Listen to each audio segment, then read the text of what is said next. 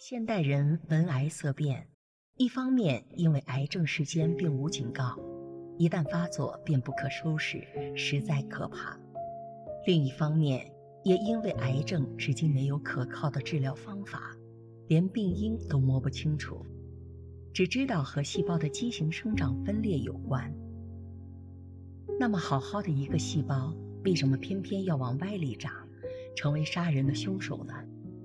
从前的人细胞畸形的少，现代的人细胞变成畸形的机会较大，环境因素的刺激是其中的一个主要原因。一九七五年，美国科学杂志一篇谈癌的文章，列举了一些重要的统计资料，最发人深省的是关于肉食和癌症的关系。文章中提到，纽西兰人食肉最多。每人每天约二百六十公克，患癌症的比例也高，为世界第一位。美国人食肉为第二高，患癌症的比例也非常高，每三家中就有两家。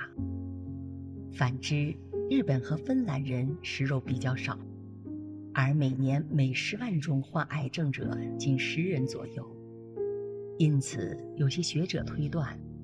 动物性脂肪有可能利于癌症的发生，因此吃肉吃得多，眼前固然痛快，将来却有性命之忧，不能不多考虑后果。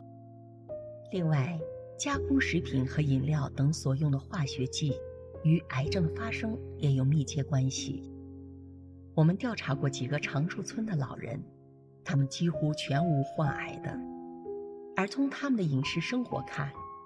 这些长寿的村民几乎全不晓得奶油、乳酪等为何物，他们所吃的脂肪全是从芝麻、花生、菜籽等自然食物中所提取的。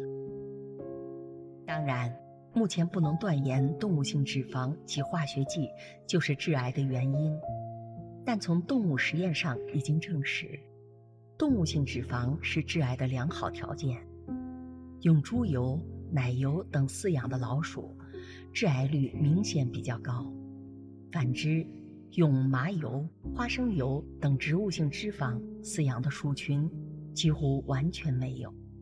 这可能是动物性脂肪所含的饱和脂肪酸容易致癌；反之，植物性脂肪所含的不饱和脂肪酸可能不利于癌症的发生。当然。在癌症的原因尚未完全清楚的现在，所有的说法都只是推测。但是，经过动物实验，已经确认了植物性脂肪使用起来更为安全健康。更何况，植物性脂肪除了对身体有益之外，又能避免动物性脂肪对身体所造成的伤害，比如胆固醇过量等。既然如此，我们为什么不立刻就行动起来吃素呢？